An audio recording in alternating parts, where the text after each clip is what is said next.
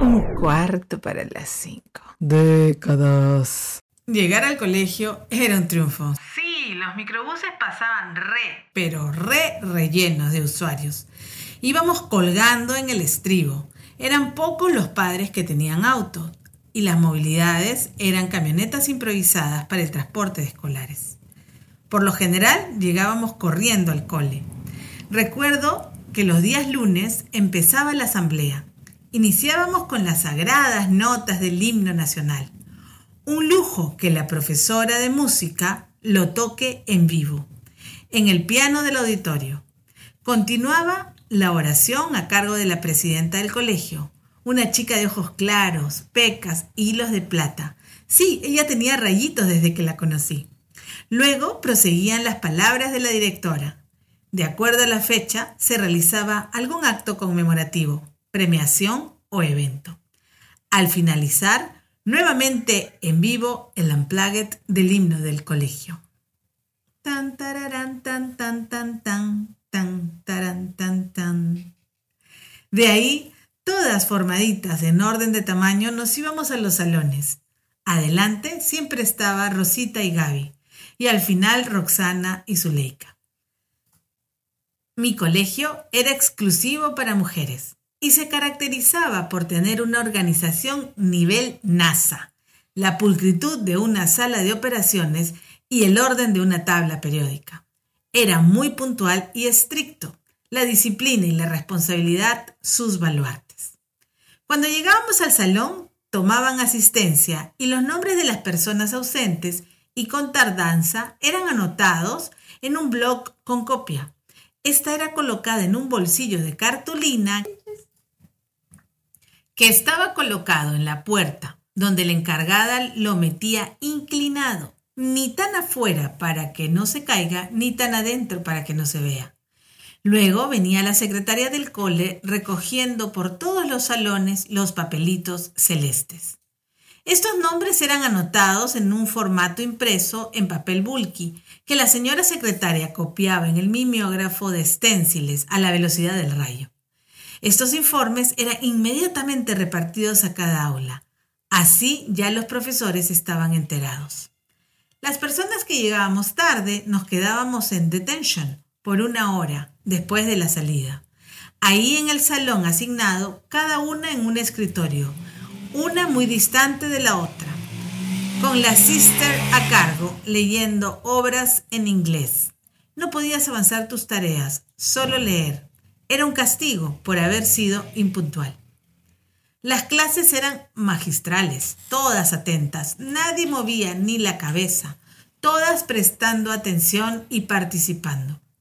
En los cambios de hora, nosotras éramos las que nos desplazábamos por los corredores en fila india y en silencio. Llegabas al otro salón y tenías que sentarte en la carpeta asignada de acuerdo a tu número de orden verificar que todo esté perfecto antes de sentarte, para evitar responsabilizarte por algo que tú no habías hecho.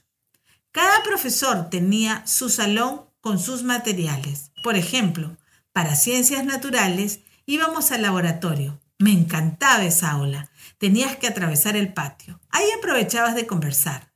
El laboratorio era moderno, tenía niveles para las carpetas, como un anfiteatro, con todos los implementos para los cursos de ciencias. Luego teníamos el break a las 10 de la mañana, 15 liberadores minutos, normalmente para ir al baño. Y por supuesto, el refrigerio de 45 minutos al mediodía. Nadie se podía quedar en el salón.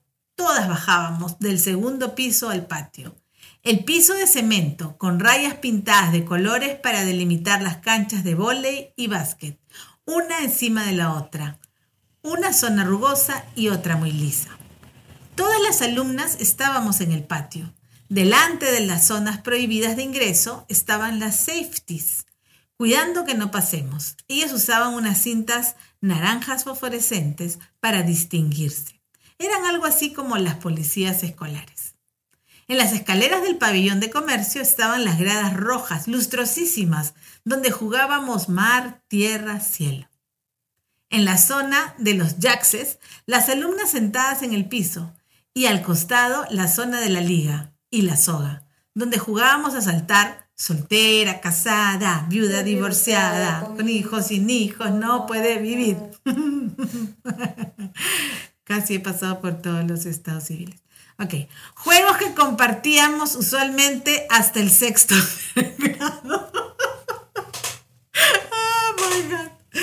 En las pocas bancas de madera ubicadas alrededor del patio estaban sentadas algunas alumnas con sus bolsas de tela, con su nombre, que tenían los trabajos del curso de formación laboral, como los tejidos a palitos de chalinas con lanas de colores que teníamos que avanzar cada semana, o los bordados con hilos perlé de muchos colores, aguja punto roma y el famoso cañamazo. En el punto cruz, una obra de arte por delante y por detrás puros nudos y rayas que más parecían una obra surrealista de Dalí. En la zona del único kiosco, cientos de personas abarrotadas para comprar el triple o el famoso sándwich de pollo de la señora María. La bebida Watts en botella. Realmente tenías que armarte de valor y paciencia para comprar y no perder los valiosos minutos del merecido recreo. En el patio caminaban las chicas estudiosas con sus libros y cuadernos para dar el paso. Así le decíamos a los exámenes, o los quiz de inglés, los exámenes orales, las exposiciones, las prácticas, por ejemplo, de shorthand. Es decir, nuestro recreo era el tiempo para reforzar los conocimientos y así lograr obtener los ansiados 20 en la calificación. Algunas veces yo solita entraba a la capilla, estaba vacía, me ponía en el reclinatorio de la última banca a rezar un ratito. Siempre tengo algo que hablar con Jesús, con María o directo con Dios. Depende qué es lo que tenía que decirle a cada quien. Cuando entendí que el Espíritu Santo también me escuchaba, le pedía que me ilumine, no que me elimine. en la puerta de la capilla había un recipiente para el agua bendita. Siempre me gusta usarla. Me hacía una pequeña cruz en la frente con mi dedo pulgar no por cábala ni superstición. Me gusta sentir el frescor del líquido en esa zona de mi cara. En la puerta del auditorio existía un techito. Esto hacía que también sea el lugar donde refugiarte del sol. Las alumnas más osadas y traviesas entraban ahí para esperar en la oscuridad del lugar el timbre que indicaba el fin del recreo. Las promociones estábamos divididas en dos secciones hasta el segundo de secundaria, todos los años nos mezclaban. Eso hacía que nos unamos con todas. Pero en el tercer año decidías si irías a secundaria científico-humanista o secundaria técnico-comercial. Ahí el chocolateo se acababa.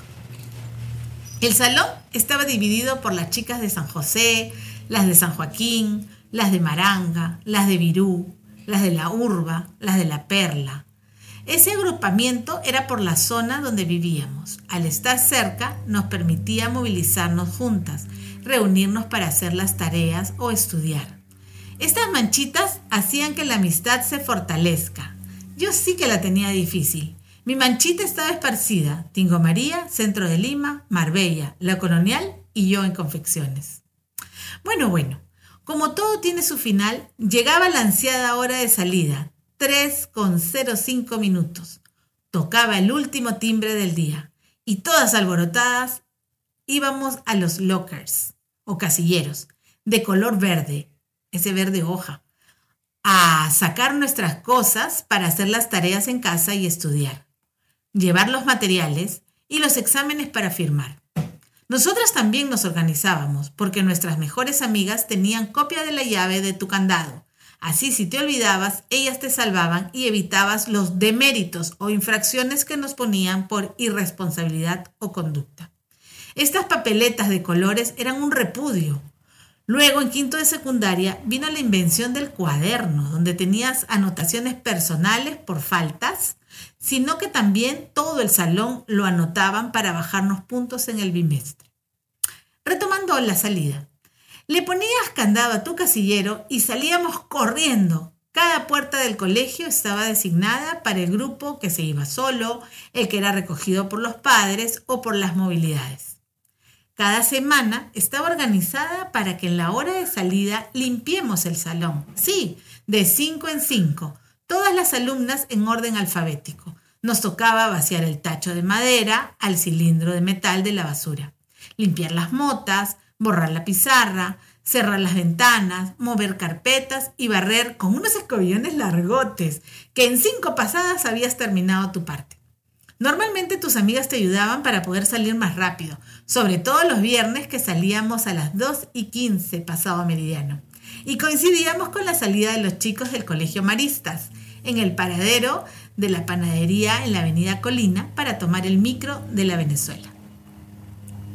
Gracias papi por hacer el gran esfuerzo de trabajar duro y pagar la pensión del cole. Gracias Fanny por pagarme las clases de piano y la movilidad para ir aplastada. Gracias mami por prepararme la lonchera, ponerme siempre individual y servilleta, por llegar a casa y que mi alimento esté siempre servido en la boca de la tetera para mantenerlo calientito, y poner limpio mi uniforme y ayudarme con el inglés, por obligarme a ser ordenada y organizada, Gracias tía Rosina por salvarme con los materiales para las manualidades. Pero hoy me detengo para dar gracias a cada una de mis compañeras del salón, que son mis grandes amigas de toda la vida, con quienes compartes todo, con confianza, como lo son las alegrías, los triunfos, la oración, la enfermedad y la tristeza, todas siempre unidas. Gracias en especial a mis mejores amigas y a mis comadres, CSA Girls, Promoción 87, Forever Together. Porque si hay algo especial que agradecer a las sisters y a las profesoras, es que nos enseñaron a ser compañeras en miles de cosas. Han pasado 36 años de haber salido del cole y seguimos juntas, apoyándonos y compartiendo. A pesar de la distancia, seguimos unidas, desde Australia, Alemania, España, Estados Unidos, Canadá, Chile, Colombia y Perú. Mis despedidas a veces parecen que son los agradecimientos a una premiación. Y es que la vida es un premio, un regalo, y debemos siempre agradecer para desarrollar la espiritualidad que nos tanta falta nos hace en este mundo material. Chicas, no abusen del Botox, que ya no las voy a reconocer. y no me voy a pintar las canas. He dicho, bye. Chao.